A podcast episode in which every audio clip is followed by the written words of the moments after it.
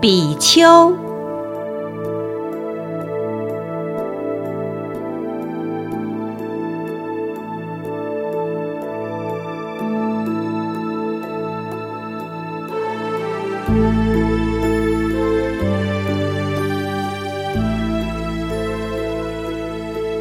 佛教的出家二众弟子是比丘、比丘尼。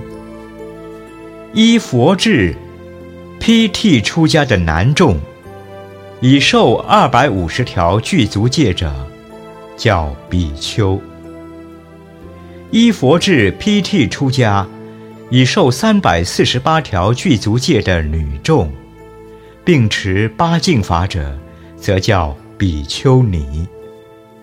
为了男女有别，在“比丘”二字再加一个“尼”字，就可知道比丘尼是女众。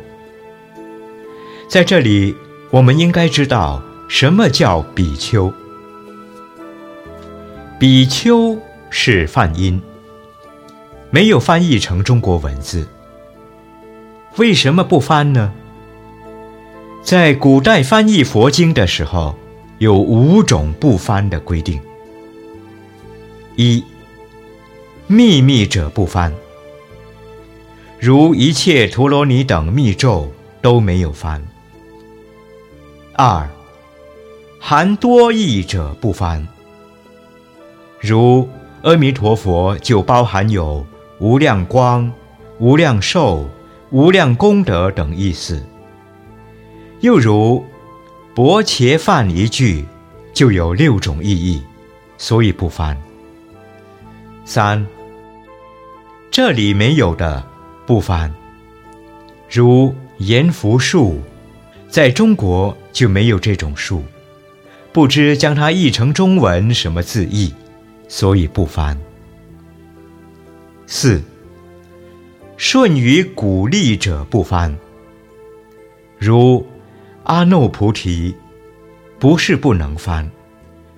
自古迦摄摩腾所主张，常存梵音，故凡顺鼓励的句子不翻。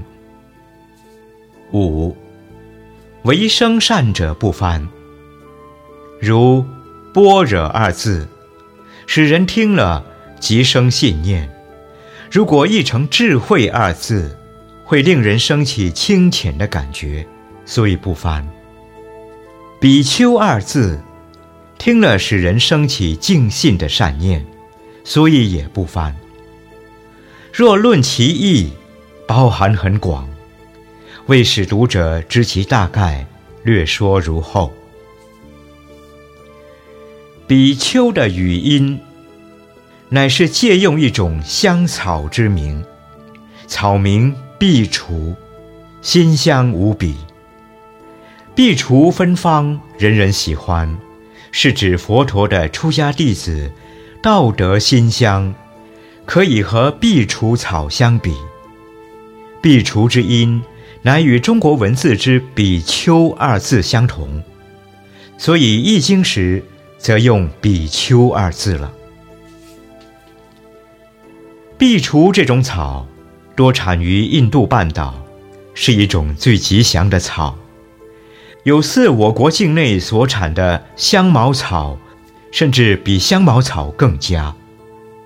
因这种草胜于其他的草，不容易生虫，不被虫害，所以西域的僧人多用来敷坐禅坐或做卧褥。因壁除草具有多种特性。含义优美，为其他草所不及，所以古德向来用这种香草，比喻剃度出家弟子修行的德性。这种草富有弹性，性质柔软，风吹不倒，生趣盎然，外有油质，不为污染，比喻出家弟子因修持故。心性温和，随机应变，不为外境所动，身心净洁，并不为外污所染，且能擅自调伏身、口、意三业，随时清净。这种草能耐干旱，从不凋谢，四季常青，比喻出家弟子严净毗尼，恒守境界，尽行不犯。这种草性喜阳光，如经照射，绿意盎然，所以向阳而生，比喻出家弟子觉性显发，身心光明，勤行佛道。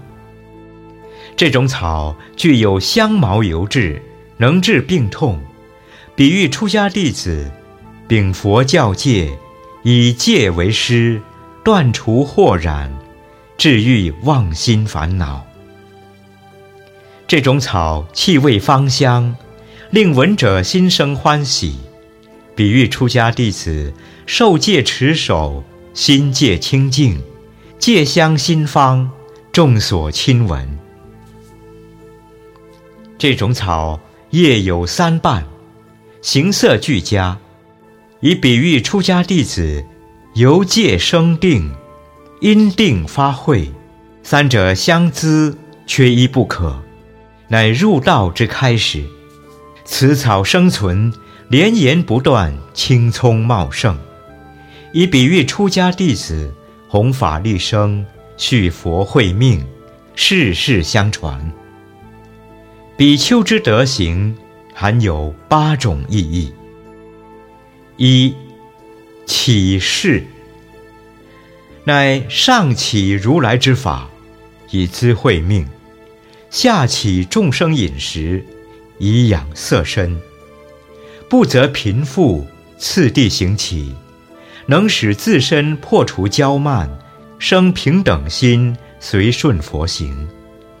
起十于人，能令众生与佛结缘，种诸善根，修植福田。二。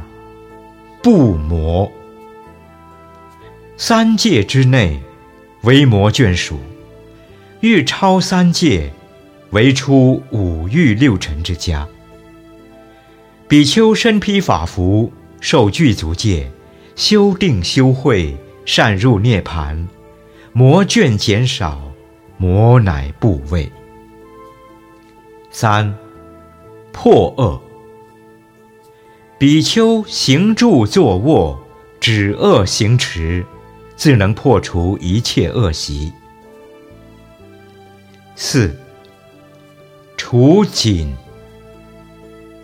比丘因广修福慧，得正圣果，除佛法之谨罚。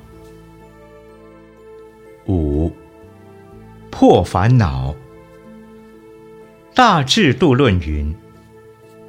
彼名破，丘名烦恼，能破烦恼，故名比丘。因依法修行，故能破除一切无名烦恼。六境界，比丘出家受具足大戒，终身依止，如护明珠，故戒行严净。七，除世。比丘持守境界，一切贪染习气自能断除，故名除世。八，熏世。比丘二六十中，离欲守真，日久熏习，得戒香之熏，戒得究竟，故名熏世。比丘有如上面所说这许多意义，具诸一切妙行，功德无量。所以出家弟子应依法修学，利人利己，做个如律如仪、名副其实的比丘。如比丘之威仪，能够如法，而德高的长者，也可配称之为大比丘。